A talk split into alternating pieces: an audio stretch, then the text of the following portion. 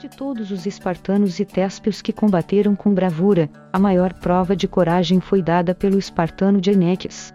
Dizem que antes da batalha um nativo da Trácia lhe disse que os arqueiros persas eram tão numerosos que, quando disparavam seus arcos, a massa de flechas bloqueava o sol.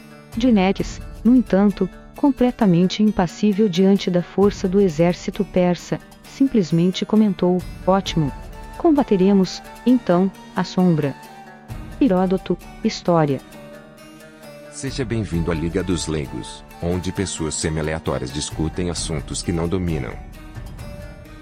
Boa noite a todos. A Liga dos Leigos está reunida hoje para discutir o livro Portões de Fogo de Steven Pressfield, publicado em 1998 com edição brasileira pela editora Objetiva. O livro reconta a Batalha das Termópilas através do seu narrador Quiones, um ex-escravo liberto e único sobrevivente da batalha. No livro, Quiones reconta para a corte de Xerxes sua própria história e os eventos que o levaram de sua cidade natal até o campo de batalha. O episódio histórico abordado aconteceu em 480 a.C., quando Esparta e outras cidades-estado gregas resistiram à segunda invasão persa à Grécia. Esse livro faz parte da lista de leitura dos comandantes fuzileiros navais dos Estados Unidos, é ensinado em West Point, na Academia Naval dos Estados Unidos, na Escola Básica dos Corpos de Fuzileiros, e aborda temas como destino, honra, dever, estoicismo e espírito de corpo. Para discutir essa obra aqui comigo, Zeno Estoico, estão Jusileu Encanador. Boa noite, meu povo e minha pova. Salazar Luso. Muito boa noite. Pepe o Peripatético. Boa noite. E nossa convidada especial hoje, Nêmesis, deusa da justiça, vingadora e punitiva. Olá, olá. Boa noite a todos. Estamos entrando aqui na era da diversidade. Temos a primeira mulher aqui na pancada hoje. Nossa, que honra. Outras caixinhas precisam ser preenchidas. Faça as honras, então, Nêmesis, e comece a introdução da obra. Bom, gente, então, eu li Gates of Fire provavelmente uns dois anos. E quando eu soube desse podcast de vocês, imediatamente eu comecei a fazer um lobby para que ele fosse adicionado à pauta do Liga. Talvez eu não tivesse, talvez se eu tivesse lido esse livro há 25 anos atrás, o impacto dele não fosse tão grande nas minhas reflexões sobre a natureza humana, mas em pleno 2020, mergulhados que estamos numa sociedade super focada em gratificação imediata, super aprisionada em autocomiseração, autovitimização e proteção das sensibilidades mais absurdas. Esse livro tem a força, eh, tem esse livro força ao leitor a um choque de realidade impressionante. Parece até que é de outro planeta, não é? Assim, sobre parece, o, parece. outros humanos, né? Não parece que Isso. são os mesmos humanos. Né?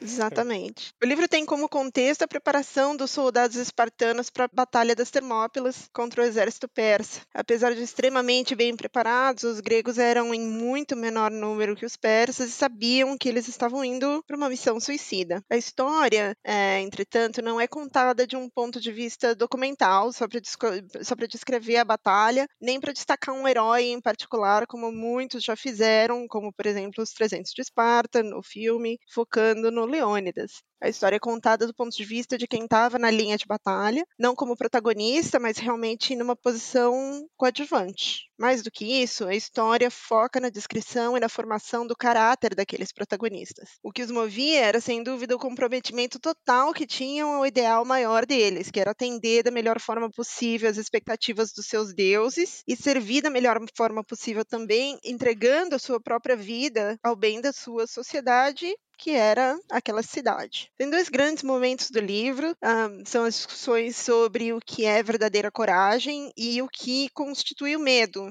a conclusão não é surpreendente. O medo vem do nosso apego ao material, ao nosso corpo, aos nossos bens, nosso apego ao hoje e ao imediato. Enquanto não entendemos e não encontramos como não nos encontramos como parte de um ideal maior, enquanto não nos conscientizamos de que o que importa é como contribuímos para o que é eterno, a gente vive tangido pelo medo. Esse medo impede a gente de ser melhor. Para quem é familiar com a descrição das camadas de personalidade que o Olavo de Carvalho, como sempre, brilha brilhantemente faz, paralelo é imediato e extremamente contundente, que move a maioria da população considerada intelectual, esclarecida, os tomadores de decisão do nosso tempo e principalmente as mulheres do nosso tempo, são aquelas coisas que eu citei no começo: o material, o egoísmo, a supervalorização de cada mínimo esforço que a gente faz, a destruição do, do caráter, destruição de caráter imediatamente conduzida com quem tem um minuto de heroísmo, porque todo ícone tem que ser destruído, todo bem tem que ser punido, porque senão a conclusão inevitável é que alguns de nós são melhores do que os outros. E hoje isso é absolutamente inadmissível. O que a gente quer é basicamente quanto pior, melhor, porque daí a gente sempre se vê como heróis da nossa própria história. Enquanto a gente uh, usa uma régua moral que em qualquer outro tempo na história da humanidade seria diferente, uh, na verdade, hoje a gente vive num limbo hedonista, onde a busca do divino e de algo maior que nós mesmos é totalmente ridicularizado. Tudo isso para dizer que a gente vive hoje liderado por hordas de semi-pessoas vivendo na quarta camada de personalidade e aqueles guerreiros que o livro explora, né, que, cuja história o livro explora, certamente são muito mais amadurecidos pela disciplina física, que traz, no final das contas, a disciplina mental, e certamente estavam todos, pelo menos, na oitava camada. Então, a conclusão de tudo isso, tudo isso para dizer que, de lá para cá, a gente evoluiu pelo menos quatro camadas. Esse é o meu resumo resuminho da obra, pelo menos da minha, do meu ponto de vista. Só para contextualizar aqui, né, Heródoto estima que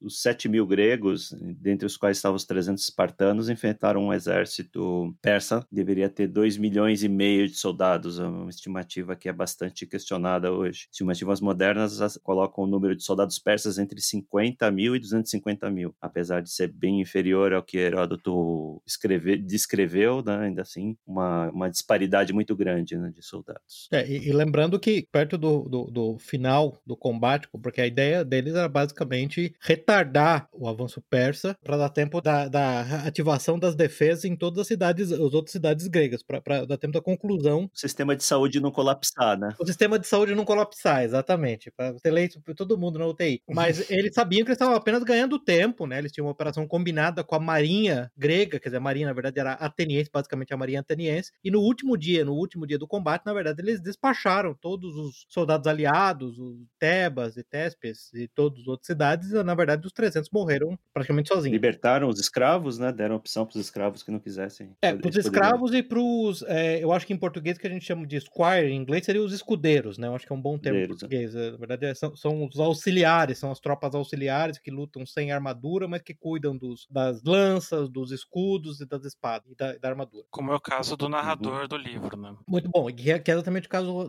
do, do, do narrador, que é o, o, Kiones. Kiones. Então, é, é, então, é, a pronúncia, é, no audiobook, eles falam Ziones, né? Provavelmente por causa da pronúncia em é, inglês. Da pronúncia em inglês. Teve uma né? tradução é, uhum. do nome. É, é, a gente acabou, eu acabei adotando pronunciar os nomes simplesmente como é, em inglês. Eu, eu, li o livro em inglês, na verdade, porque provavelmente nenhum de nós está pronunciando co corretamente no, no, grego ático clássico. Né? Mas sim, é o Kiones ou, ou Ziones. É, meu grego tá meio enferrujado. Acho que é interessante que até a Nemesis falou, assim, não existe nenhum paralelo hoje de nada remotamente parecido com isso, né? Assim, examinar aí, é, acho que talvez o Álamo seja o, o, mais parecido, né? Mas não, não existem, existem mais é, contos de heroísmo que inspiram tantos. Ah, eu, eu, eu, diria que se você quiser pegar guerras modernas, você até vai encontrar é, pontos específicos do tempo. É, eu diria que tem até uma um dos recebedores da Medal of Honor nos Estados Unidos, no Afeganistão, demonstrou esse tipo de valor. Eu diria que isso é até possível, eu diria que em certa medida isso acontece em praticamente todo ao longo de toda a história da guerra. O que realmente me impressiona, para voltar no ponto da Nemes, é uma sociedade organizada de um tamanho apreciável, né? Estou falando de pelo menos dezenas de milhares de pessoas, com esses valores básicos, né? Assim, é, é, a gente vai falar bastante disso, mas é um negócio chocante. A primeira coisa que eu diria que é chocante no livro. A elite espartana e os filhos da elite espartana, eles passavam por um treinamento no qual era perfeitamente cotidiano que muitos deles morressem. Pensa nos filhos da elite ocidental moderna. Sim. Desculpa a interrupção, Pepe, mas hoje em dia a gente passa pela situação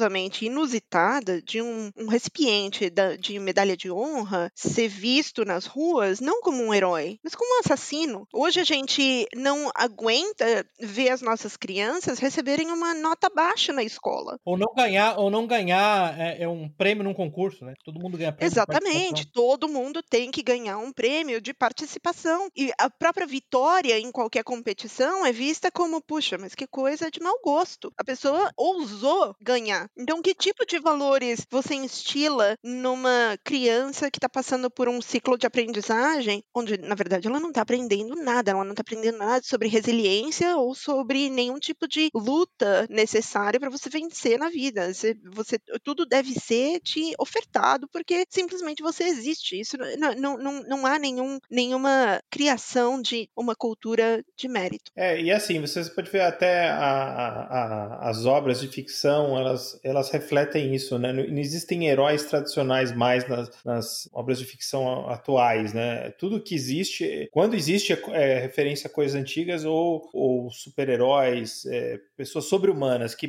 para mim está em outra categoria. Excelente, excelente ponto. O, o, Mark Stein tinha falado muito disso naquele livro dele, acho que é do The Passing Parade, que é um livro de crônicas dele. Ele sempre gostou muito, apesar de ele ser um escritor, ele sempre gostou muito, escritor político, né? Ele sempre gostou muito de discutir é, a arte e cinema. Um dos pontos dele é exatamente esse sobre a, a recente onda de filmes de super-heróis de Hollywood mostra uma tremenda infantilização e uma tremenda covardia, né? Porque na verdade a, a natureza do super-herói, a invulnerabilidade que advém muitas vezes de, de atividades que são completamente imerecidas dele, tornam qualquer real heroísmo dele sem significado, né? né? Se você não tem, é, é, em última instância, é, tem aquele, aquele livro muito bom do W. Somerset Maugham, que é o, o The Painted Veil, é, eu acho que é um Despertar da Paixão, virou um livro em português, inclusive. Quer dizer, o, o, ponto, o heroísmo, na verdade, o amor, em última instância, é sacrifício. Se não tem sacrifício, não tem essas coisas. Não existe, não existe, não, não, não existe virtude sem sacrifício. Essa, última, em última instância, essa é a questão. É, pegando o seu exemplo, né, esse livro Painted Veil falando de uma epidemia de cólera, se eu não me engano, né? Cólera, isso, cólera, cólera. inglês. Hoje a gente está numa situação que a gente tem enfermeiros que fazendo vídeo chorando que não, não, querem ir para o hospital para não correr o risco de, de pegar Covid-19, porque, meu Deus, a pessoa fez a escolha, fez a decisão da uhum. carreira, mas não está disposta a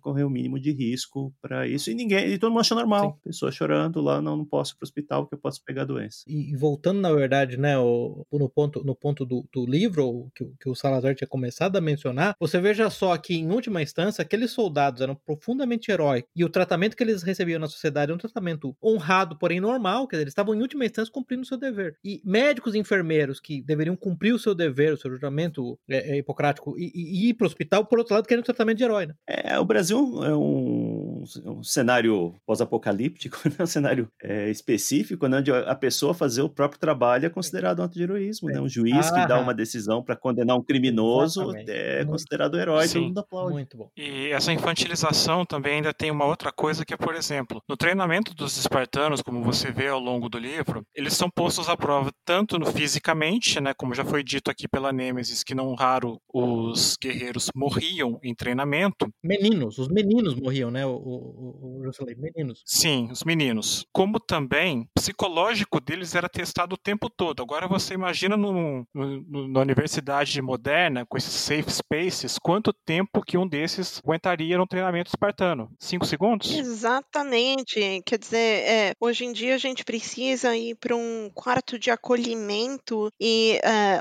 onde você vai ser recebido por alguém que vai te oferecer um abraço porque alguém errou pronome com o qual você gostaria de ser tratado a despeito da sua uhum. genética. Isso, isso, não existe. Isso é uma, isso é uma ficção criada completamente é, é, extemporaneamente. Quer, quer dizer, uh, o, que fa o que diria um alienígena chegando na Terra hoje? O que diria um uh, cidadão de 20 uh, séculos à frente da gente olhando a nossa história de hoje? Isso é, isso é uhum. absolutamente unheard of. Isso é absurdo. E, e, tem que lembrar que isso, em última instância, é restrito. É importante lembrar esse ponto da Nemes, e é restrito ao Ocidente, né? Quando ela fala de um cidadão é, de 20 séculos à frente, eu poderia. O que, que, que um cidadão chinês ou russo acha disso? Exato. Hoje, exatamente. Ou seja, uhum. o que o Ocidente Sim. hoje tem a oferecer para seus cidadãos em termos uhum. de formação uhum. de resiliência pessoal. É, né? Em última instância, nada, né, nada. essa, essa é, é uma visão bem estabelecida. Você pode pegar até o próprio. Pega alguém como o próprio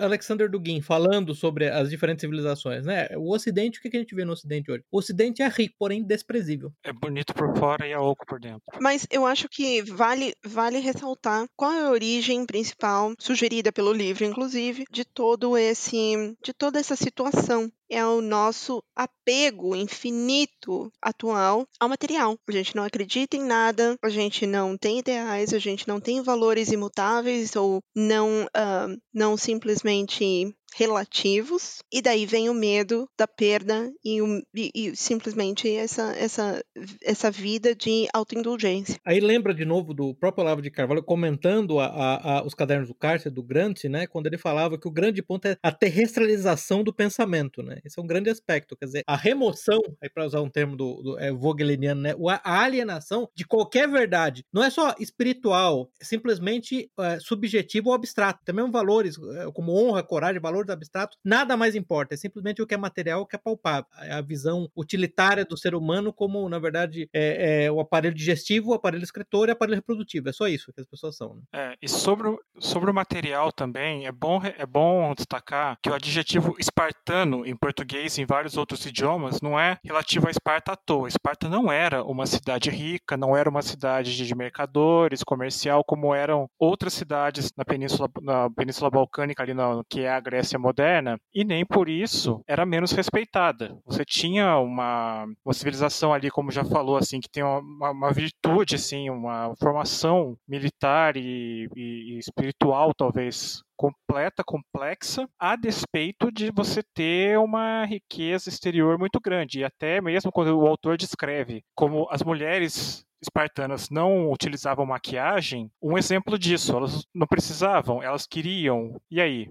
Não fazia diferença. Porque você vê que é uma sociedade, escreve uma sociedade que tem um propósito claro. O propósito claro da sociedade espartana Sim. era produzir soldados, tudo o resto era acessório. E é interessante lembrar que, como nós já falamos do apego ao material, o apego a status, né, a status material, a riqueza, é que lembrar que isso foi feito cautelosamente por desígnio é, do, do legislador original de Esparta, que provavelmente é semi-mítico, não é só uma pessoa, são uma conjunção de pessoas, que é o Licurgo, né? É, uhum. Que na verdade uma das coisas que ele fez é exatamente banir comércio e banir em última instância moeda, né? Quer dizer, a moeda espartana ela era desenhada de forma a ser pesada e de baixo valor, para que ela fosse pouco prática para ser acumulada em quantidade e usada para comprar qualquer coisa em grande quantidade. Então, na verdade, é, você precisava de uma quantidade enorme de moedas, uma caixa de moedas para comprar pão. Por a ideia era exatamente, é, por definição, ele ter, ter, teria que ser um modelo no qual você desestimulasse é, a busca por status econômico, diretamente, deliberadamente. Mesma coisa com o, o, acabou de falar sobre a produção de guerreiros. Por exemplo, por que, que as mulheres espartanas, ao contrário das mulheres de maioria das cidades estados gregos, eram obrigadas a fazer exercícios? Porque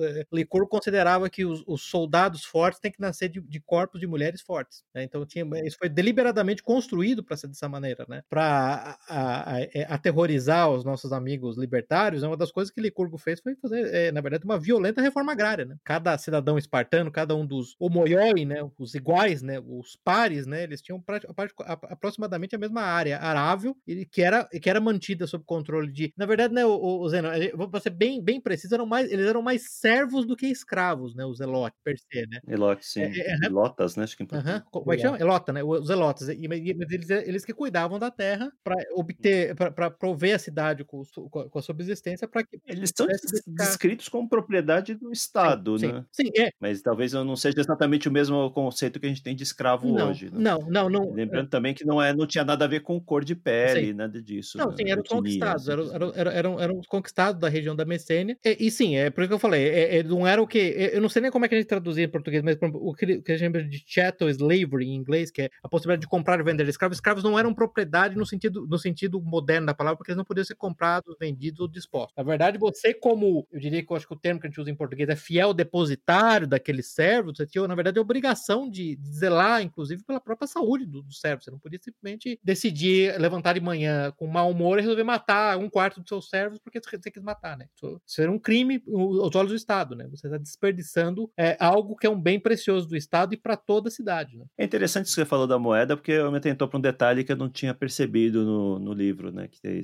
tem aquela tradição de levar duas moedas para pagar o barqueiro quando passa para outro mundo, e eles estavam levando moedas atenienses, né? Tetradracma. Sim, é por isso que eles não têm. A, a, as moedas deles eram, se eu não me engano, eram de ferro, era, era, de, era, era deliberadamente feito de metal não precioso, inclusive era, era, meio uma piada no mundo grego antigo. Ah, você vai me pagar com dinheiro espartano. Né? Quer dizer, um dinheiro que não valia nada, né? Fora de Esparta não vale nada porque ela não tem valor nenhum. Né? Uma moedona enorme, uma moedona de tu feita de, de metais pouco Uhum. nobres, né? Exatamente para reportar essa, essa característica. né? Basicamente é uma moeda com a cara do Roberto Jefferson. Não vale nada. O Roberto Jefferson tá acertando muito, cara. Nem sei se hoje em dia o Roberto Jefferson é o cara. Quer dizer, tem, via... tem só, moedas hein? piores, né? Mas eu acho que ele é emblemático. eu, diria, eu diria- eu diria que vale tanto quanto a- a- as, as previsões de, de mortes e infecções do Covid feitas pelo Atila. Ah, sim. O Tem que grande biólogo Atila a Maria.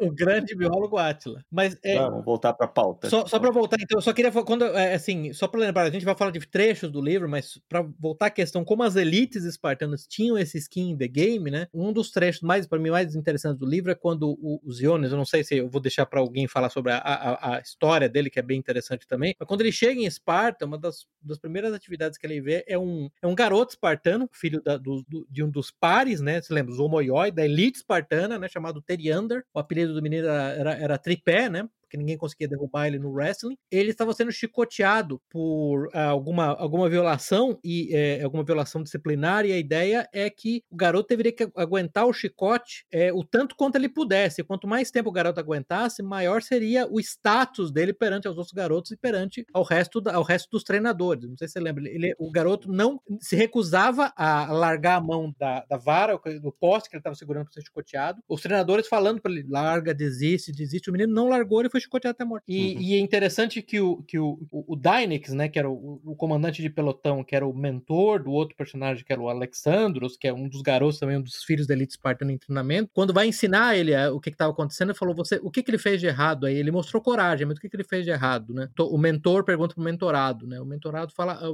não sabe, ele falou, na verdade, olha só a capacidade desse menino, ele poderia ter servido muito bem a cidade. Ele, ele desperdiçou a vida dele e não serviu a cidade. Quer dizer, aí volta ao ponto da, da, da Nemesis e do Salazar. É uma outra, é- parece uma outra raça, parece uma raça alienígena. Isso não parece parte da raça humana que eu conheço, que eu cresci não é com, que eu mais, vivi Não com. é mais. Assim, isso era normal, não foi um evento único, nossa, uma grande tragédia.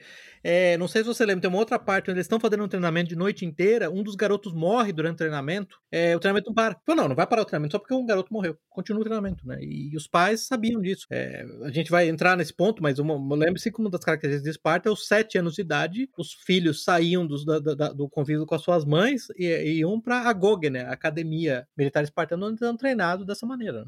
De novo, insisto nisso. Olha a diferença das elites. 15 anos, né? Quanto tempo? Não, é, era dos 7 aos 19, né? 7 aos 19. 12, 12 anos. 12, 13 anos. 12 anos 12 longe anos. da família, né? Uhum. Assim, Não, sim, sim. Mas mais do que isso, né? Não só longe da família, mas com o aval da família, com o total suporte da família. A A, a- mãe, inclusive, não vou dizer estimulava, mas, eh, mas dava todo o apoio para que o filho realmente abraçasse aquela missão ah, a qual ele estava qual e, e abraçando como, como missão de vida de se dedicar de corpo e de, literalmente de corpo e alma à proteção da cidade, né? É curioso como você mencionou agora, Nemesis, ah, o papel que as mulheres tinham nessa hora, porque me remete a um trecho. Pode dar spoiler, gente? Ou não? Claro, claro, vai ter que dar aqui, não tem jeito Livro não. de 98. No final do livro, quando o Leônidas pergunta como é que eles, como é que acham que os homens de Esparta, aliás, como é que era mesmo, meu Deus, agora me Você perdeu. tá falando da seleção dos 300? Sim, da Como é seleção dos foi? 300. Aham, É, é muito boa Isso, a aquela parte, seleção é dos muito boa 300 aquela é feita. Sim, sim. Essa, essa parte valeu o Esse livro. é um dos trechos mais emocionantes do livro, Sim. né? Ô, Juscelino, só antes de você contar, só para as pessoas entenderem, quando os 300 foram escolhidos, quando as tropas persas eh, desembarcaram e foram invadir a Grécia, estava no meio de um festival Esparta,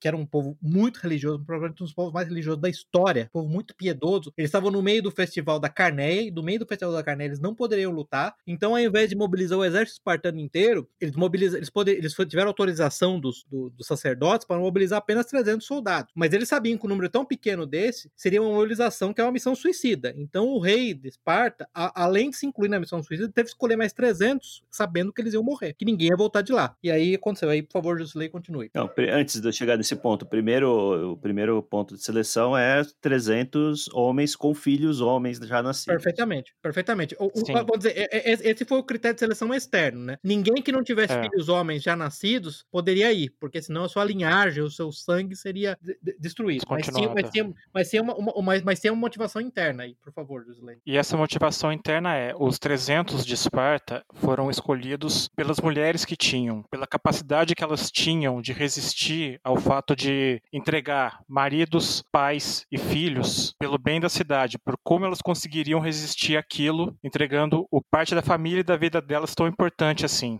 Exatamente. O, o rei fala num momento muito emo, emocional, né, Jusilei? Acho que você uh, matou em cima. O rei fala num momento muito emocional de que uh, sobre o fato de que se as mulheres, ao se depararem com, a, com essa perda, perdessem completamente a compostura, perdessem completamente a estribeira e se, e se jogassem ao se entregassem ao desespero, então o resto da cidade não ia também aguentar é, essa, essa, essa perda de 300 valorosos homens. O né? resto da cidade e o resto da Grécia. Ele fez o ponto de falar: todos Exato. os olhos da Grécia vão estar, vão, vão estar voltados para a reação das mulheres espartanas. A gente já discutiu um tema Exato. bastante recorrente aqui da Liga, que é a elite de um povo, ela define o comportamento de tudo, né? É pauta. Então, se você tem um comportamento nobre, você eh, as pessoas vão querer emular aquele comportamento. Se tem uma elite corrupta, que é o caso da civilização inteira, praticamente ocidental, você vai querer ter seu povo ocidental. emulando sempre uhum. aquela, aqueles comportamentos comportamentos uh, não ideais para, um, para o próprio povo, né? Que é, é, é, o que a gente vê hoje, é a própria decadência da sociedade ocidental, ela tem muito a ver com o que as elites né, é, decadentes é, emanam para o resto do povo. Então isso é, isso é, isso é o contrário.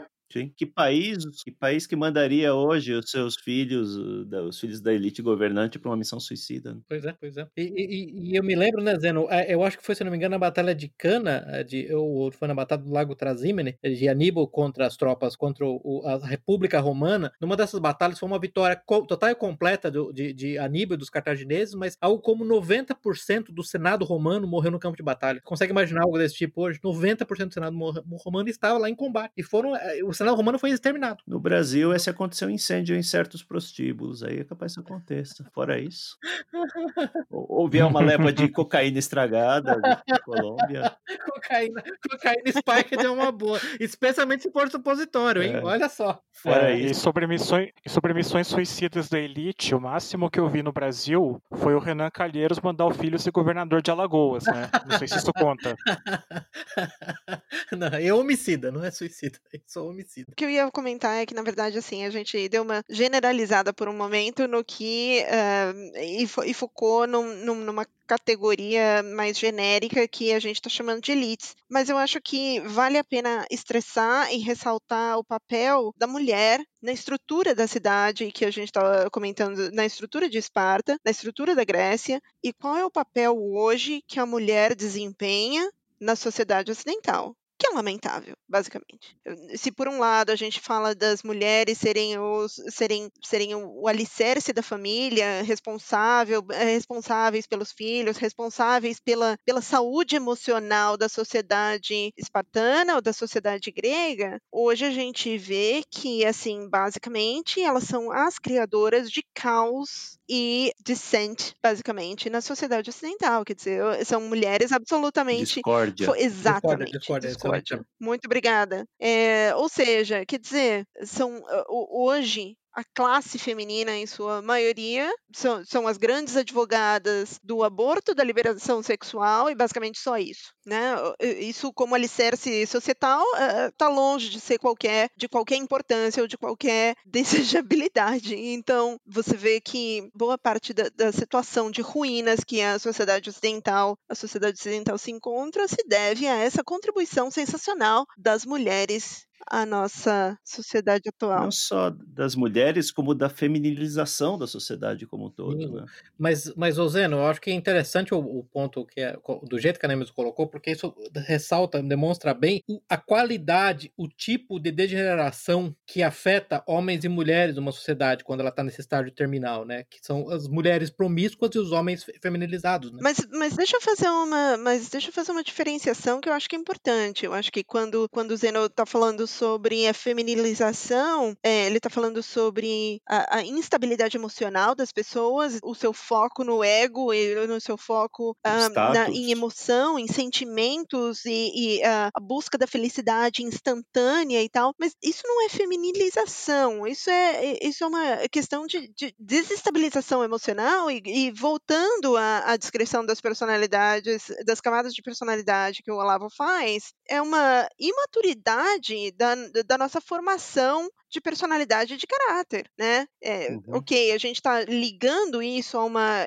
um, a um excesso de emotividade, mas isso não necessariamente deveria ser uma característica feminina exclusivamente. A maturação da, do emocional do, do, seu, da sua personalidade como um todo deveria ser um processo por, pelo qual cada, a, a, cada adulto, cada pessoa passa, as mulheres com um destino final e com os homens tendo outro destino final. Bem, assim, a minha, a minha contribuição para essa discussão é talvez assim, à medida que a mulher avançou no terreno masculino, o homem deixou de ter aquela assertividade na sociedade, ele passou a ser um cliente, Exatamente. um cliente de uma sociedade onde a mulher, ela passou a ter um, um, um espaço em cima do que era do homem antes. Exatamente, eu acho que a mulher perdeu feminilidade e o homem perdeu masculinidade. É, um, um, basicamente, um homem hoje não pode ser um homem. Ele não pode ser um homem. Exatamente, exatamente e uma mulher virou basicamente uma prostituta. É masculinidade tóxica, né? É, mas é por isso que, que eu volto no ponto que as, as, a natureza de geração dos dois gêneros, dos dois sexos, ela é diferente, né?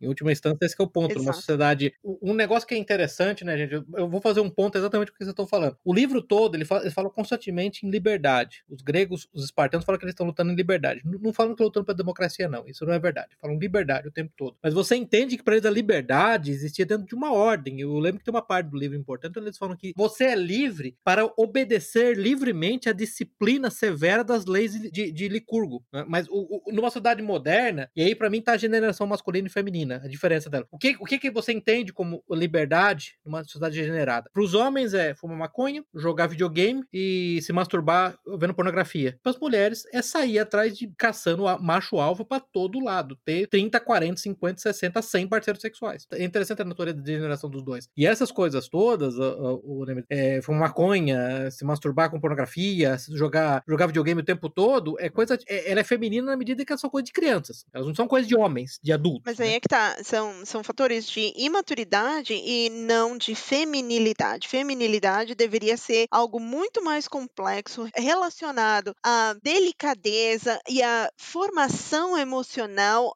em torno de uma família, ou seja, da função feminina dentro de uma casa, ou dentro de uma família, ou dentro da, dessa, dessa unidade funcional da sociedade que deveria ser a família. Não deveria ser o governo, não deveria ser outra coisa, ou a empresa, ou qualquer outra coisa que hoje nós chamamos de, de unidade funcional da sociedade. unidade funcional e básica de qualquer sociedade funcional é a família. Ou seja, o, o alicerce da família deveria ser a mulher no exercício pleno da sua feminilidade madura, não nessa espiral de hipersexualização que ah, Sim. basicamente Sim. hoje se encontram as mulheres. É, eu acho que gente, o, o, equilíbrio, a balança de equilíbrio, ela foi totalmente é, eliminada e com isso você tem homens uhum. de um lado que são totalmente, não sei o termo, disenfranchised, tipo, eles não estão nem aí pra porra nenhuma. Emasculados, né? Emasculados, emasculados é masculado, mas é porque eles não conseguem ser homens. Eles não conseguem mais ser homens. Exato. Então o que o cara vai fazer? Ah, tá bom, então eu não consigo ser homem, vou fumar maconha, vou jogar videogame, vou. Vou me reduzir a um estado infantilizado, assim como Exatamente. a mulher hoje. É uma espécie de autoanulação do ser humano. Uhum.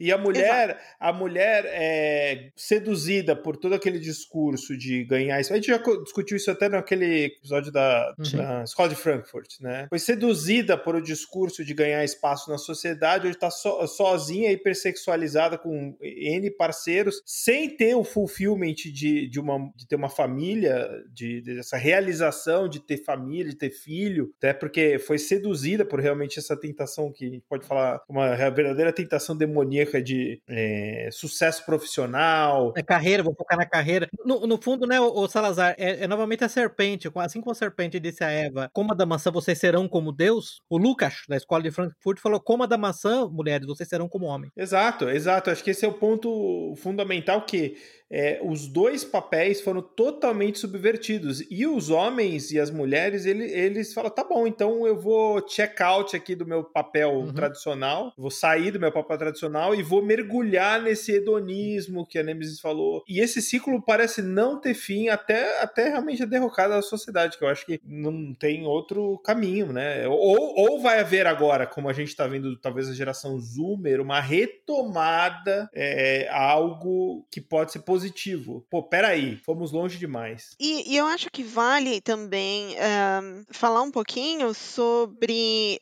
essa sensação instantânea de satisfação que é confundida com uh, sucesso pessoal ou, sei lá, é, ou percepção de sucesso no novo mundo onde as mulheres têm um novo papel e tal. É, se a gente lembrar um pouquinho tempo atrás, a Candice Bushnell, que foi a grande autora do Sex and the City. O livro, né? Aquela série super famosa, né? Que basicamente uh, pinta todas as mulheres de Nova York que, que são bem-sucedidas, em, uh, entre aspas, né? De acordo com o, os padrões do feminismo atual, como umas vagabundas só buscando satisfação sexual o tempo todo. Ela mesma fala sobre a vida dela com um certo, com uma certa é, arrependimento, um certo arrependimento, arrependimento né? né? De não ter constituído uma família e que é, essa, essa maturidade, na verdade, de visão só veio muito tarde na vida dela, quando ela já não podia mais ter filhos, né? É tarde demais, né? Exatamente. Então, é, é, uma, é uma ilusão gigante, é uma ilusão gigante de achar que é, são essas as coisas que, quando a gente estiver perto da morte, a gente vai ficar super feliz em recall, né? Quer dizer, ah, eu tive, eu, eu tô aqui à beira da morte, mas olha, eu tô super feliz que eu tive 250 parceiros sexuais. Show! Isso, qual meus accomplishments? aqui, é isso. Ou, ou, eu fui vice-presidente de whatever, grande coisa. Eu não tenho filho, morri sem filho, fui, fui vice-presidente, aquisições corporativas. Caramba, pô. Exato, e, e, por isso que eu mencionei, e por isso que eu mencionei no comecinho, o que é, o, qual é a nossa ligação e qual é a nossa contribuição para o que é eterno, né?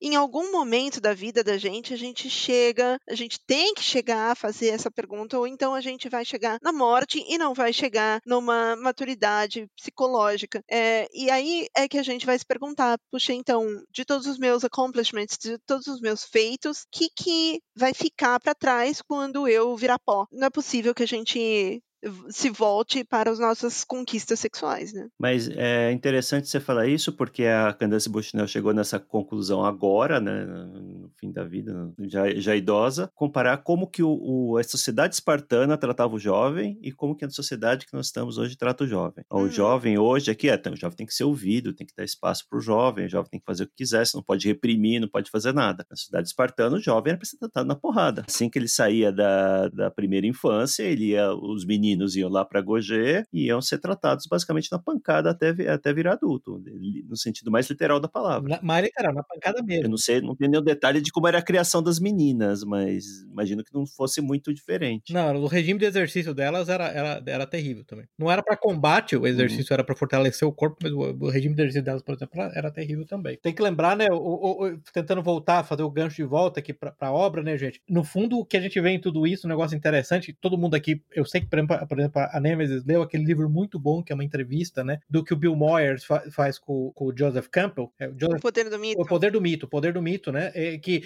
na verdade, o que, o que tem tudo, a, a grande característica disso tudo, né? Ah, é que essa uhum. sociedade tinha claramente, e isso é muito importante para os homens, é mais importante para os homens do que para as mulheres, tá? Um rito de passagem da idade da adolescência, da infância para a idade adulta. A jornada do herói. A jornada do herói. No caso espartano, você ia, você, menino de 7 anos, você ia para Agoge, Agoge, o Agoge, Agoge, e você, o primeiro lugar, você não sabia se você voltar de lá vivo. Segundo lugar, você não sabia uhum. se você ser aceito pelos seus instrutores, se você considerado digno de mais tarde receber as suas armas espartanas e fazer parte de uma falange, ser um hoplita numa falange espartana. Em, em terceiro lugar, você, você não sabia se no momento do que naquele momento se você não ia desistir, se você não ia falhar para com seus parceiros, para com seus colegas, se você ia ser aceito ou não pelos seus pares ou se você ia ser, ia ser, ser, ser considerado um párea pelos seus pares, você tem que ir embora da sociedade. Então você sabia ao chegar aos 19 anos, quando você recebia o seu manto púrpura, o seu escudo, a sua lança, Dori, o seu escudo, o Oplon, a sua espada, o Sifos, quando você recebia a sua armadura, você sabia que você era um homem. E todo mundo da sociedade sabia que você era um homem. Eu, eu lembro disso porque lembra, vocês lembram que foi exatamente esse ponto que o Joseph Campbell fez, né? Ele fala: a sociedade ocidental não tem rito de passagem, mas qual que é o rito de passagem hoje? Entrar pra uma gangue, fumar crack e, e atirar nas pessoas? Esse é o rito de passagem que sobrou. Só criminosos têm rito de passagem. Sim, recebeu o primeiro processo de assédio sexual. Participar da primeira orgia, talvez. É, primeira orgia, é isso aí. No Brasil passaram concurso Ah, muito bom!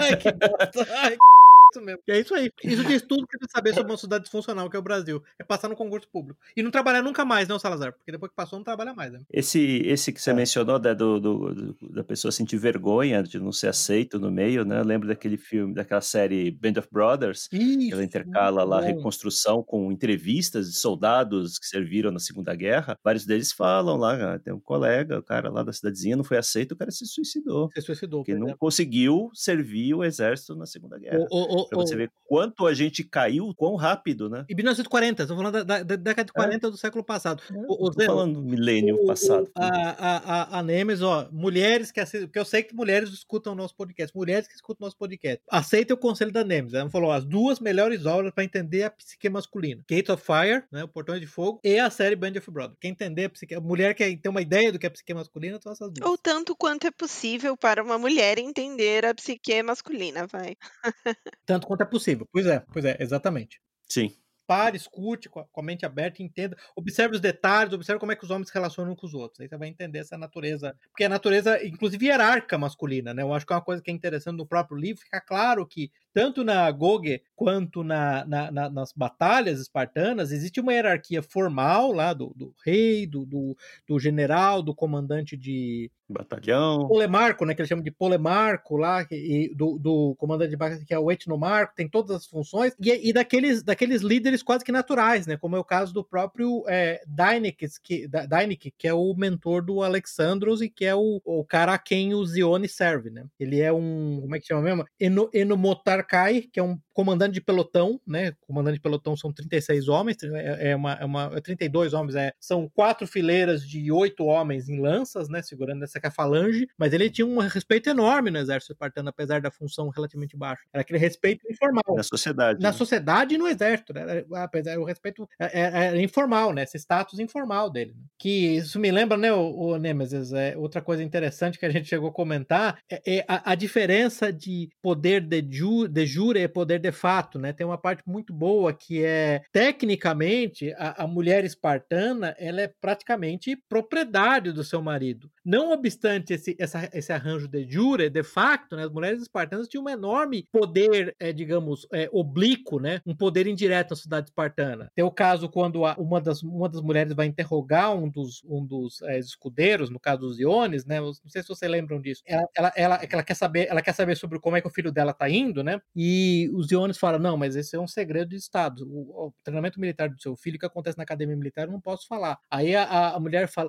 quem é que manda na cidade? Ele fala, quem manda na cidade é- são os reis, né? É, o Esparta era uma duarquia. É a Jerúsia, que é uma espécie de senado com os homens velhos espartanos, né? Porque é o contrário da nossa sociedade que tem o culto à adolescência, o culto à juventude, a Esparta tem o correto culto à idade mais avançada, né? E os pares. Daí ela fala algo, algo do tipo, ah, então deve ser isso mesmo, né? Aí ele na hora percebe que ele tem que começar a falar, ele começa a falar. É, e é interessante, então, você ver essa, essa diferença, essa, essa fixação meio moderna, meio positivista com codificar em lei essa igualdade entre homens e mulheres, resultou num cenário que, na verdade, é horrível para as mulheres, que as mulheres são predadas né, pelos homens, em última instância, sexualmente mesmo. Não, não que as mulheres não queiram, elas querem durante a sua é, é, adolescência, durante a sua juventude, mas depois, quando elas, elas, elas, elas estão na vida adulta e mais velhas, elas percebem o quanto elas desperdiçaram isso, né? Elas, elas são predadas e, na verdade, elas não conseguem nada, né? Enquanto na cidade espartana é exatamente o contrário. Mulheres tinham um enorme poder não escrito, né? Um enorme poder indireto. É, de novo, né? Uma sociedade onde os, as pessoas mais experientes, mais idosas, governam de dizem Sim. o rumo da sociedade, não essa sociedade maluca que a gente tem hoje, que é o funkeiro da vez, fala é o que a gente Uhum. tem que seguir. Tem uma frase que é do C.S. Lewis que é muito boa, né? Quando ele fala que uma sociedade onde nós somos proibidos de honrar reis e aristocratas, nós vamos acabar honrando é, atores, atrizes,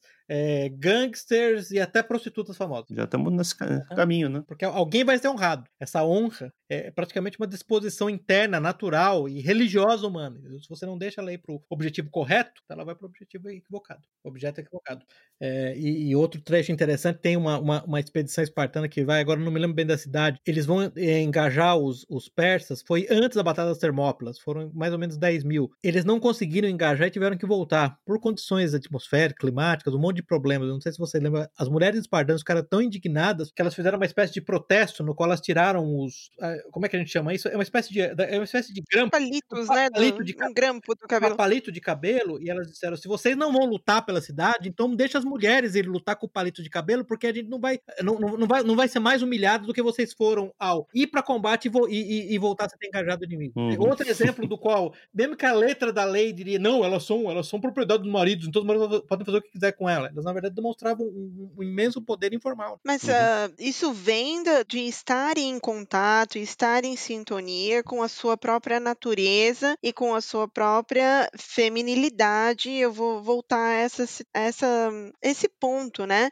É, eu me lembro que tem uma passagem, eu não vou lembrar exatamente os detalhes, provavelmente o Pepe vai lembrar os detalhes, mas tinha uma passagem sobre o, o fato de as mulheres, não é que elas manipulassem os seus maridos, mas elas sabiam como convencê-los e sabiam como expressar seus pontos de modo a respeitar os maridos, mas guiá-los na, na, na, direção que elas, que elas entendiam ser corretas, eh, ser correta. E, e eu me lembro que falando sobre uma das decisões da Jerúsia, você se lembra disso, Pepe? A Arite fala sobre, fala de uma maneira irônica e respeitosa ao mesmo tempo, quer dizer, ela não queria atacar simplesmente a, a- o, o parecer da Jerúsia, mas ela falou, bom, então se eles dizem que é isso mesmo, então deve ser assim. Não, fo- foi essa parte onde eles estavam interrogando, onde eles estavam, é, elas estavam interrogando, interrogando os Iones. A Arit, que é a esposa Uhum, do Daineques, isso. e a Paralaia, que é a mãe do Alexandros, se juntaram para interrogar o- os, os Iones sobre o que estava acontecendo com o Alexandros. Daí ele foi falar: não, não, eu não posso falar sobre isso, que é um segredo. Ela falou: ah, Isso. quem é que manda na cidade? Daí que eles- elas perguntam: quem é que manda na cidade? Quem é que manda na Ele- cidade? Exatamente. Ele isso. repete, ele repete o que é de jure, mas daí ela, ela só faz uma hora bem irônica fala. E eu não sei, em inglês, por exemplo, ela, ela, ela- basicamente o que ela fala é: Oh, it must be so. Then it must be so. Exatamente. Uhum.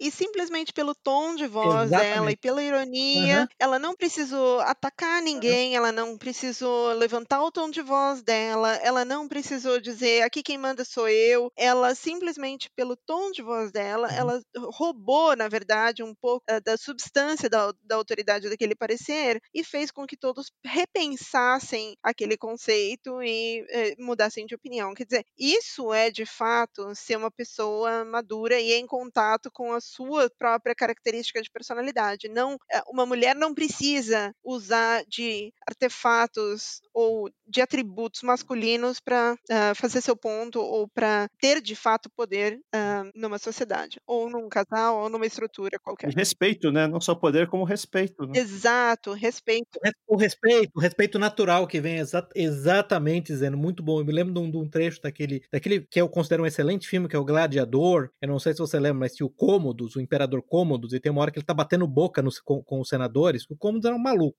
Uma criança, um imbecil. A irmã dele, cujo nome me fugiu agora, ela interrompe a discussão e um dos senadores fala: Minha senhora, a sua elegância e a sua, e a sua sa- sabedoria comandam Exato. respeito. Uhum. E eles param de discutir na hora. Quer dizer, sem, sem essa gritaria, sem essa de mulher, mu- a mulher moderna, que é um pseudo-homem que Uhum. resolve gritar e falar palavrão só para ser masculina. Sim. Exatamente o contrário. Me lembro que tem uma, uma carta de Joseph de Maistre. O, o Joseph de Maistre é, um, é o arqui-reacionário, né? Da, francês, né? Ele escreveu muito contra a Revolução Francesa. Ele escreveu uma carta uma vez para a filha dele falando exatamente sobre o, sobre como lidar com o marido dela, ela, e, e, o interessante, assim, mais ou menos assim, o sumário da carta é: olha, não briga com seu marido, não bata a boca com seu marido, não aponta pro seu marido, deixa claro que seu marido é autoridade. Quando você deixa claro para ele que o cetro real da casa é dele, a primeira coisa que ele vai fazer, sabe o que quer devolver para você. Exato isso. é engraçado isso. É interessante. Não tô falando de um modernista, não tô falando de um feminista, tô falando do ultra arco reacionário Joseph de Uhum. E outro negócio legal para ficar nesse mesmo tema, né, que é um tema legal no livro, voltando a falar de arranjos sociais de jure, né, versus de facto, não sei se vocês lembram disso, a própria questão da escravidão, os Iones, ele era uma cidade, é, uma cidade grega, ele não é originalmente de Esparta, ele é uma cidade chamada Astacos, mas ele tinha um escravo, e nesse caso escravo mesmo, né, o, o Zeno, uhum. que era o Bruxius, e eu me lembro que um dos três ele fala assim, olha, a gente tinha um escravo, quando eu era pequeno tinha um escravo na fazenda do meu pai chamado Bruxius, mas eu, eu quase hesito em usar o termo escravo, porque meu pai estava mais em poder dele do que ele do meu pai. Nós todos éramos muito ligados a ele, especialmente a minha mãe, e como chefe da casa, lady of the house, né, como a, a pessoa que cuidava da casa, governante da casa, a minha mãe se recusava a fazer qualquer decisão doméstica sem consultar, sem ter aprovação, aprovação e o conselho desse, desse escravo Bruxo. O meu pai deferia ele em praticamente tudo que não fosse política da cidade. Uhum. Tem um, livro bem interessante, um livro bem antigo, tá, que é aquele a South Side View of Slavery, do Nehemiah Adams, que é de 1854, que também tem é, histórias bem interessantes sobre essa relação, essa, as relações entre escravos e senhores no sul dos Estados Unidos, e de novo você vê claramente que essa ideia cartunesca de que, ah não, escravo é propriedade, eu faço o que eu quiser. Isso não, era, não é exatamente assim que acontece, tá? Esse poder informal se estabelece em laços de, em última instância, obrigações mútuas, eles são muito poderosos e,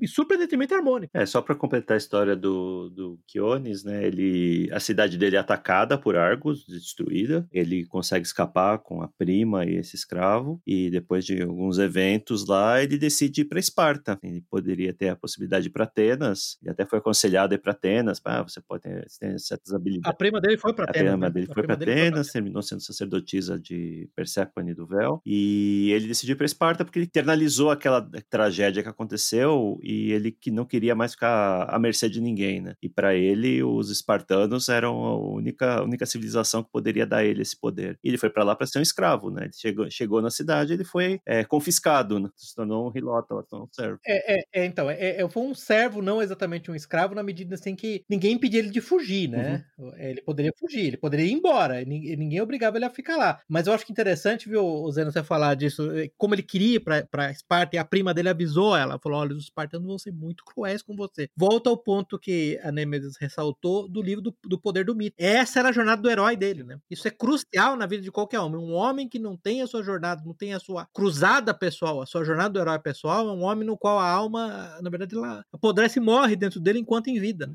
Então esse, esse, esse é o grande ponto, né? E isso é um dos aspectos mais tocantes do livro, né? Ele ter decidido, não sei se vocês lembram, no, no, no final, no último dia, no último assalto das tropas persas, que estavam claro que elas estavam agora, elas tinham encontrado uma passagem para um desfiladeiro no Termópilas, eles iam atacar pela frente e por trás, e portanto eu consegui reduzir, matar todos os espartanos. Quando o rei Leônidas falou, olha, a partir de agora todos os aliados das duas cidades podem ir embora, todos os zelotas, todos os servos podem ir embora e os escudeiros, os squires podem ir embora. Aí tem um, tem, tem um, um elota que resolveu ir embora, ele pergunta para os Iones, você não vai embora? Per pergunta para o Dynex, na verdade, né? Você não vai liberar ele do serviço dele para você? Ele fala, eu nunca compeli ele a me servir. Uhum. Aí os Iones falam, eu não vou embora, eu vou ficar e vou morrer com eles. Porque ele tinha encontrado na jornada do herói dele, ele tinha encontrado a posição dele, né? No fundo, isso é especialmente verdadeiro para homens, né? Os homens têm essa necessidade de pertencer, de belong, né? Uhum. Que é, inclusive parte, né, o Nemes, o corte errado, é parte da pirâmide, daquela pirâmide de necessidade de Maslow, né? Ah, por favor, com certeza, pirâmide de Maslow, as camadas de personalidade, o que você quiser usar como referência de maturação da personalidade humana, né? Pertencer a algo além de você. Pertencer, mas mais, é, pertencer a um ideal superior, quer dizer, per, é, é, dedicar a sua vida ou abrir mão do seu bem-estar em prol de um ideal que você considera, que você tem completa uhum. fé uhum. de que é maior do que simplesmente essa vida mundana, né? Ou seja, algo eterno. A gente nega essa jornada para os jovens hoje, né? Sim, a gente nega, a gente exatamente a gente rouba deles desse, né? rouba. Exatamente. Você não pode fazer isso, você não pode ir lá para a fronteira, se aventurar lá no desconhecido porque você vai prejudicar o meio ambiente. Você não pode fazer isso porque o Estado vai te dar, aquilo o Estado vai te dar isso aqui é, é, ma, ma, é masculinidade tóxica isso, né, Zeno? Você não vai. pode, meu filho, você não pode praticar um esporte no qual você vai perder, no qual você vai, você vai entrar para um time de futebol, no qual você é pior do que os outros, você talvez nunca vai jogar. Você vai estar sempre na reserva. E é isso, é, você tem que passar por isso, entendeu? Você tem que passar por essa, por, por, por, por essa atividade. Ou então, pior ainda, meu Deus do céu, eu não vou me entregar a esta paixão porque eu tenho medo de me machucar. É, medo de me machucar, exatamente. Meu é Deus, é uma, isso é uma vida não vivida, uma vida vazia. O, o, o que dizer? Isso, isso, isso é assistir o tempo passar, isso não é viver. Isso é um concurso público.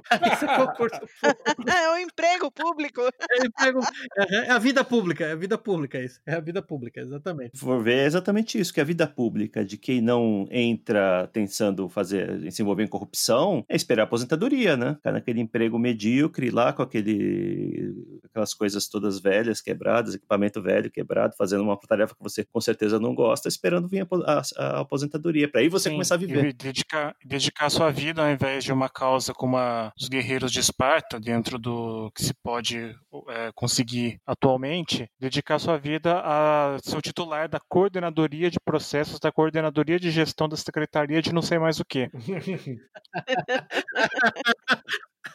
Isso aí. Isso acaba, mata a alma de qualquer um. Né? E, e no mata a alma, eu concordo. Isso aí vai secando a alma. Isso é exatamente esse o ponto. Isso seca a alma. Não sei se você lembra, a gente comentou isso no segundo episódio, no nosso podcast número 2, desculpa. Quando a gente falou sobre aquele livro A Rebelião das Massas, do Ortega Gasset, quando Ortega Gasset, que era um ateísta, né, já tinha concluído, a civilização ocidental ela estava perdendo a capacidade de pertencer a algo maior do que ela mesma, a civilização europeia em particular. Ele teve um bom diagnóstico, você lembra que a, a prescrição dele para isso foi a União Europeia. Claro que horrível.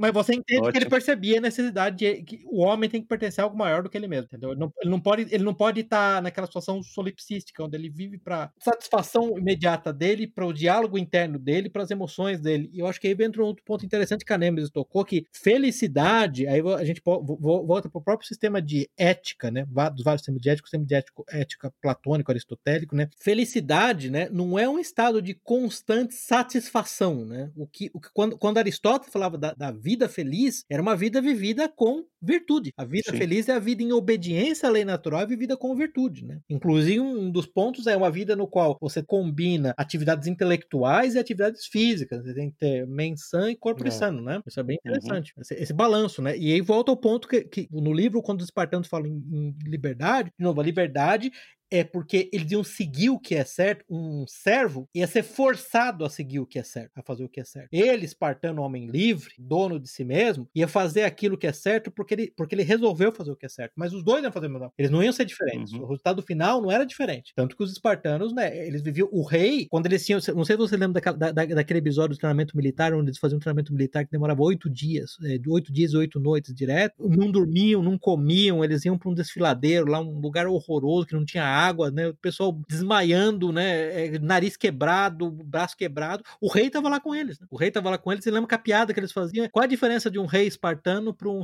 pra um cidadão espartano, né? Ah, o rei dorme nesse, nesse buraco de merda aqui e o cidadão espartano dorme nesse outro buraco de merda aqui. É só isso. Então, muito interessante, né? Essa, essa capacidade de pertencer a algo maior do que si mesmo, essa, essa jornada. Né? De novo, aquilo que a gente falou, no outro, último episódio, né? Que as leis não são inventadas, né? Têm que ser descobertas. Descobertas, exatamente, descobertas. E, e, na sociedade moderna, de novo, né? A gente quer reformular a realidade na marra, né? Em vez de descobrir o, qual é o papel das pessoas, qual é as aspirações das pessoas, a gente quer reformular tudo na marra. Qual é a missão, qual é a cruzada, a jornada, a aventura. Na verdade, uma das, na, na verdade, uma das, um dos grandes motivadores da, da evolução entre uma camada 4 e uma camada 8 de personalidade é justamente entender que a vida é mais do que simplesmente ser tangidos por ser tangido por emoções e por satisfação imediata. É, é, é buscar, na verdade, é, um sentido maior para a sua existência e identificar, realmente, realmente entender os, a importância do servir na maturidade do indivíduo, né? Quer dizer, o, o, no momento que você percebe quão importante é servir a sua família, a sua sociedade, a um ideal maior, você percebe, você, uh, você se, se livra da sua prisão, das suas emoções das suas emoções instantâneas, das suas uh, satisfações imediatas, e você começa a dedicar sua energia a um ideal maior, e, a, e isso te dá uma energia muito maior para evoluir é, como ser humano, né? Porque isso dá um norte, dá uma âncora, né? Exato. Uh, o Zeno, outro ponto que eu queria tocar, aproveitando o ensejo, na verdade, é sobre os, as demonstrações de, de autêntica piedade, mesmo assim, religiosa que a gente vê no livro. Essa é outra coisa que me chamou muita atenção. Em primeiro lugar, é uma coisa que é importante lembrar que os gregos e romanos, mas os gregos, eles são profundamente religiosos, profundamente pios, né? É impossível praticamente entender essas duas civilizações sem entender o quanto, o quão central na vida cotidiana, diária das pessoas a religião, a, a religião eh, se colocava, né? E a cena em particular que eu tô falando, que é muito interessante, pessoalmente me emocionou, sempre me emociona quando eu vejo aquela cena, quando eu leio de novo o livro, eu li mais de uma vez esse livro, né? Quando, olha só, a, a cidade dos Iones foi atacada, eles fugiram, ele e a prima fugiram junto com o escravo, o Que era um escravo cego. A prima sofreu um estupro coletivo. Ele tentou roubar comida, ele começou a passar fome, gente. Foi uma criança de 8, 9 anos que estava passando fome, porque a cidade dele tinha sido devastada. Ele, ele, é, a família toda morta. Família né? toda morta. Ele tentou roubar, ele foi pego pelo fazendeiro, da fazenda ele tentou roubar. Ele teve as mãos perfuradas e coladas num pedaço de, de, de madeira. Ele basicamente teve os tendões destruídos. Ele, a mão dele, ele naquele momento, ele, ele, ele começou a pensar, quando ele foi solto depois, né? Ele voltou para as montanhas onde ele vivia. Ele falou: Eu nunca mais vou ser capaz de segurar uma lança, aquela lança da falange macedônica, né? Dori, que chama, né? Aquela lança longa, quase 3 metros. Eu nunca mais vou conseguir apertar. Espartana, né? O burrão. Macedônia depois. Sorry. Atenção. É, Macedônia, Macedônia é depois, é depois, é falange grega, é falange grega. eu não sei porque eu falei macedônica.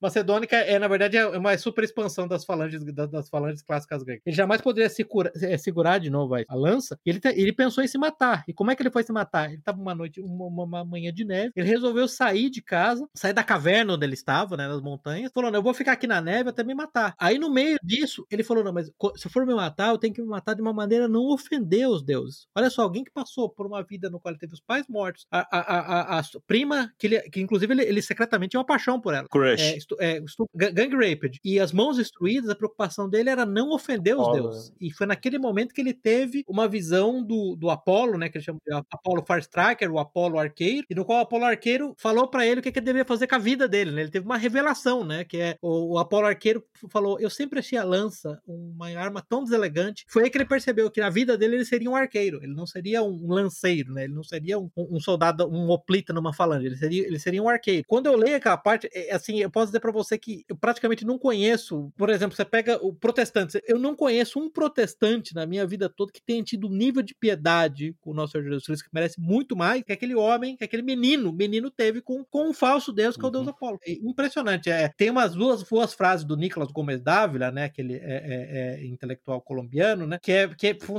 perfeita, funciona perfeitamente bem. É, é, paganismo é o outro Velho Testamento da igreja, nesse caso da igreja católica, né? E a cristianismo, completo paganismo, adicionando a confiança em Deus ao medo do divino. Mas você vê só que interessante, quer dizer, os deuses gregos, eles mais tomavam do que davam, né? E ainda assim, nessa situação, eram deuses mesquinhos, eram deuses ah, ah muitas vezes violentos, vingativos, eh, infiéis, e ainda assim eles tinham uma absoluta devoção a esses deuses. E você lembra que depois, no, do, do, quando, depois de muitos anos, quando o Zeon finalmente se encontrou com a prima dele de novo, que estava morando em Atenas, né, a Diomar, Diomac, né, ela também falou que ela teve uma visão também da Perséfone do véu, né, foi aí que ela resolveu servir a Perséfone. Então, assim, essa religiosidade ponteia o livro todo, né, porque, porque na verdade ela era parte crucial de, de praticamente o mundo antigo todo. Então, quando você assiste um filme de Hollywood, de Roma ou, de, ou da Grécia, onde as pessoas se comportam como liberais de Hollywood, que na melhor das hipóteses desdenham da religião e na hipótese mais tradicional elas odeiam a religião, você percebe que é completamente equivocado, né? Por isso que você não entende essas pessoas, né? Porque parece que as pessoas não, as pessoas não existem, né? Teve uma coisa também que me, que me chamou a atenção nesse livro, não sei se algum de vocês aqui leu Memórias de Adriano, da Marguerite Yourcenar, um livro fantástico, que eu nunca cheguei ao fim, por sinal. Não, Tentei ler não, em francês. Tentei ler em francês numa época em que o máximo que eu conseguia fazer em francês era pedir um croissant e uma taça de vinho tinto, né? Mas eu vou tentar ler um dia. Porque nesse livro, a Marguerite Yourcenar, ela penetra nos pensamentos do Adriano, de como é que ele reagiu, como é que ele filosofava, como é que tinha aquela visão toda da guerra dentro do, do psicológico. E mesmo sem eu saber francês perfeitamente naquela época, eu percebi isso e fiquei impressionado. Nesse ponto, em alguns momentos, o autor, o Steven Pressfield, ele penetra mostra também de um jeito que você fica, cara, tem umas reflexões muito interessantes sobre a guerra em si aqui e sobre a sociedade como um todo. Eu vi esse paralelo e achei interessante mencionar aqui, porque para você tentar entrar no mindset de do, é, 2.500 anos atrás, não é nada fácil. Sim, tem aquela parte no qual o Polinarques fala que a sociedade espartana via a guerra como uma espécie de fábrica de virtudes, né? Você lembra disso que ele falava que a humanidade, sem a guerra, sim, sim. sem essa constante pressão, ela degenerava, né? Então é interessante esse ponto. Uhum. É, eu acho que o único comentário que eu faria é que é um livro que eu recomendo fortemente, é um livro eu considero emocionante, é uma leitura que realmente vale a pena. Tem uma versão traduzida para português, para quem quiser ler, tem uma versão em audiobook em inglês que é uma versão reduzida, né, a Bridget, tem todos os capítulos, mas eu recomendo que se leia assim, viu? É um livro que não é à toa que é recomendado na, em West Point, na, na Academia dos Estudantes. É, ouvir o audiobook, dá para pegar pra, as partes que são suprimidas não são o core da história, né? Dá para ouvir de boa. A edição, portuguesa, edição brasileira também é, é, bastante razoável. Não sei se eu li faz muito tempo, então não sei se quão, quão fácil está encontrar hoje em dia. Eu né? consegui Mas... o meu na estante virtual por um preço razoável, acho que foi 20 e poucos reais mais o frete, nada proibitivo. E tem na Amazon também, acho que é 45 reais, se eu não me engano, a versão em papel, versão Kindle mais barata. Muito bem, recomendamos a obra. Quem tiver interesse, os links estarão no site. Me despedindo aqui, Zé no Estoico, Jusilei. É, boa noite a todos, recomendo também a leitura, gostei muito da, da, do livro. E lembrem-se de que Greta Thunberg não é uma mulher espartana. How dare you? Pepe. Uh, boa noite. Salazar. Boa noite. E Nemesis. Caros, e uh, muito obrigada pelo convite. Fiquei muito feliz de. Obrigado. Até a próxima. Interroguei-o sobre os monumentos, as lajes e suas inscrições. O capitão relatou que conseguiu lembrar, que foi pouco, Sobre a lousa do túmulo dos espartanos, relembrou, estavam gravados versos compostos pelo poeta grego Simonides, que estava presente nesse dia. Consegue lembrar-se das palavras gravadas na laje? Perguntei. Ou eram muito extensas para guardar de memória? Não, de jeito nenhum. Replicou o capitão. Foram compostos no estilo espartano. Breve. Nenhum desperdício. A inscrição era tão breve que até mesmo alguém com tão pouca memória como ele não teria dificuldade em recordá-la. Ο Ξάιν, Άγγελα εν λάκε δαιμονής χώτητε eit κέιμεθα, της κέινον ρέμας υπέηθομενη. Traduzo-os da melhor maneira que posso. Digam aos espartanos, estranhos que passam, que aqui, obedientes às suas leis, jazemos. Encerramos aqui o episódio de hoje. Links para os livros, filmes e artigos citados estão no site da Liga. Assine o feed para ser informado automaticamente quando novos episódios estiverem disponíveis. Agradecemos a audiência.